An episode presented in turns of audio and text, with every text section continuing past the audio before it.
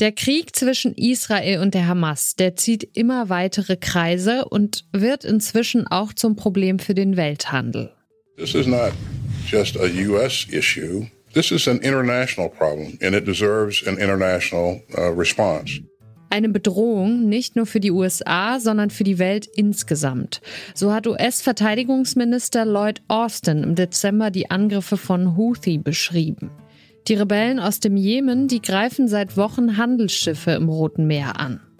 Warum genau die Houthis dort Containerschiffe kapern und wie gefährlich die Situation tatsächlich ist, darum geht es bei uns heute.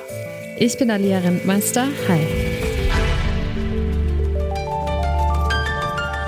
Zurück zum Thema.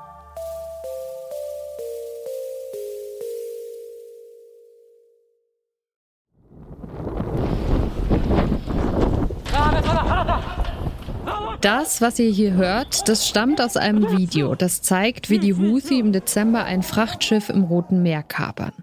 Das Schiff gehört einem britischen Unternehmen und wird von einem japanischen Unternehmen verwendet. Die Houthi aber, die sagen, dass es Verbindungen zu Israel gehabt habe. Solche Angriffe, die sind in den vergangenen Monaten im Roten Meer, genauer gesagt kurz vor dem Suezkanal, immer häufiger geworden. Das hat vor allem mit dem Militärkonflikt im Gazastreifen zu tun. Die Houthi im Jemen, die wollen hier auch eine Rolle spielen. Aber wer sind die Houthi eigentlich? Die Houthi sind schiitische Rebellen im Jemen. Sie haben sich als Widerstandsbewegung gegen die Regierungen des Landes ab den 1990er Jahren formiert. Seitdem haben sie immer wieder Kriege gegen die Regierungen im Jemen geführt. Die Gruppe hat in Teilen des Landes einen festen Rückhalt und wird von Iran unterstützt, einem mehrheitlich schiitischen Staat in der Region.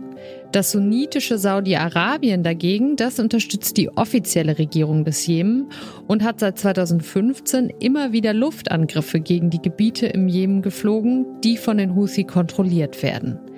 Trotzdem halten die Houthi bis heute den Westen des Landes, die Küste am Roten Meer und auch die Hauptstadt Sanaa unter ihrer Kontrolle. Inzwischen herrscht eine Art Waffenruhe zwischen den Kriegsparteien. Derzeit versuchen die Houthi seit dem aktuellen Konflikt zwischen der palästinensischen Terrororganisation Hamas und Israel die Hamas zu unterstützen. Damit wollen sie sich vor allem auch im Jemen selbst den Zuspruch der Bevölkerung sichern. Die militärischen Mittel der Houthi sind vermutlich begrenzt. Ihre Raketen könnten also Israel wahrscheinlich nicht direkt erreichen. So haben sie stattdessen Frachtschiffe angegriffen, die vermeintlich eine Verbindung zu Israel haben. Jemen grenzt an das Rote Meer. Hier entlang fährt durch den Suezkanal ein Großteil des globalen Schiffsverkehrs. Etwa ein Drittel der Container der Welt kommen direkt an der Küste Jemens vorbei.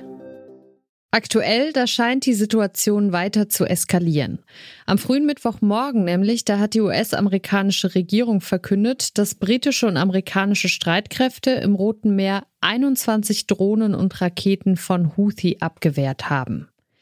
Diese ständige Gefahr vor Angriffen auf Containerschiffe in der Region, die sorgt dafür, dass viele Reedereien ihre Schiffe nicht mehr durchs Rote Meer schicken und dafür deutlich längere Schiffsrouten in Kauf nehmen. Wir haben den Verband Deutscher Räder, kurz VDR, am Wochenende gefragt, wie ernst die Situation ist. Der Verband erklärt, dass viele Reedereien ihre Schiffe zwischen Europa und Asien nun ums Kap der guten Hoffnung in Südafrika schicken. Gerade für die deutsche Wirtschaft, die stark auf Exporte setzt, sei das problematisch. Denn die alternative Route, die verlängert die Fahrzeit um ungefähr zwei Wochen und das kann wiederum zu längeren Lieferzeiten und höheren Kosten in Speditionen führen. Außerdem verursachen Lieferungen mit Containerschiffen so auch mehr Emissionen, sagt der VDR selbst wenn die Seewege ausreichend gesichert werden, äh, handelt es sich damit um eine Destabilisierung der Weltwirtschaft, die nicht wegzureden ist. Also es handelt sich dabei höchstens um ein, ein Pflaster auf der Wunde. Die Wunde muss aber langfristig geheilt werden. So sieht es Davut Ansari. Er ist Jemen-Experte bei der Stiftung Wissenschaft und Politik in Berlin. Er erklärt, dass die Angriffe der Houthi nur einen begrenzten Einfluss auf den Nahostkonflikt selbst haben. Es geht ihnen, so Ansari, aber auch nicht in erster Linie darum, die israelische Wirtschaft zu schädigen oder die Situation für Zivilistinnen in Gaza zu verbessern. Die Houthis verstehen sich selber als eine Widerstandsbewegung und das ist auch das, das Bild, das sie vor allem gegenüber der eigenen Bevölkerung, aber auch gegenüber den Bevölkerungen im Mittleren Osten, im Nahen Osten ähm, gezeichnet haben.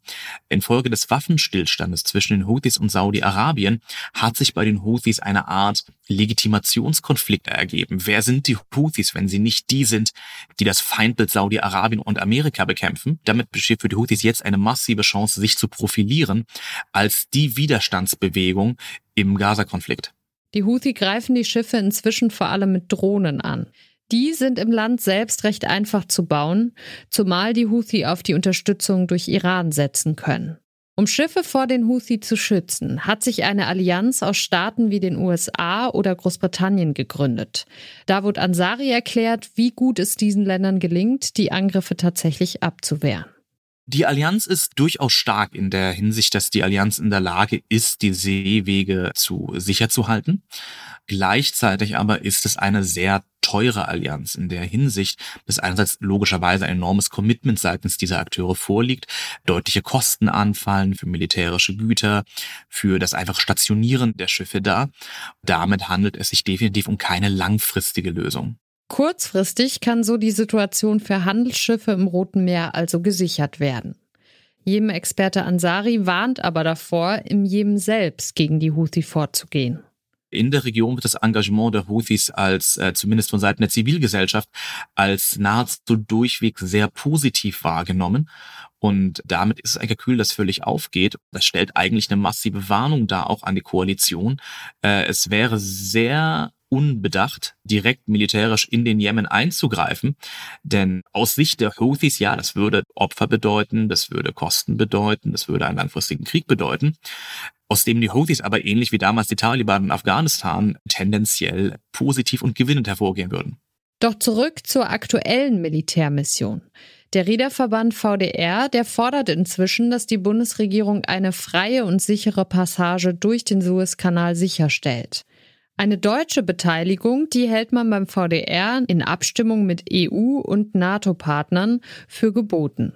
Dass sich auch Deutschland demnächst an dieser Mission beteiligen könnte, das hält Davut Ansari aber für eher unwahrscheinlich. Grundsätzlich könnten auch schon die Kapazitäten von Großbritannien und den USA ausreichen, um die Houthi-Angriffe abzuwehren. Egal, ob die deutsche Marine sich nach einer Abstimmung im Bundestag tatsächlich beteiligen wird, das würde das eigentliche Problem nicht lösen. Das liegt laut Davut Ansari nämlich in der Gesamtsituation im Nahen und Mittleren Osten, vor allem in der Gefahr, dass der Krieg in Gaza für weitere Eskalationen in der gesamten Region sorgen könnte. Durch die Militärkoalition ist durchaus anzunehmen, dass eine bedingte Stabilisierung des Seeverkehrs eintreten kann. Allerdings, solange das Risiko als solches nicht gebannt ist, wird es im Mindesten weiter zu deutlichen Versicherungsaufschlägen kommen, die als Kosten über die Logistik damit in die ganze Welt weitergetragen werden. Das Problem ist also definitiv noch nicht gelöst. Die Situation im Roten Meer vor der Küste des Jemen, die bleibt kritisch. Houthi-Angriffe auf Handelsschiffe sorgen bei vielen Reedereien weltweit für Probleme, aber auf die Fahrt durch den Suezkanal werden dann doch nur die wenigsten Schiffe langfristig verzichten können. Aber auch ein militärischer Einsatz gegen die Houthi-Rebellen kann aufgrund der Krise im Mittleren Osten kaum mehr als Symptombekämpfung sein. Das war's von uns für heute. Die Redaktion für diese Folge hatte Lars Fein, produziert hat sie Florian Drexler und ich bin Alia Rentmeister. Macht's gut. Zurück zum Thema vom Podcast Radio Detektor FM.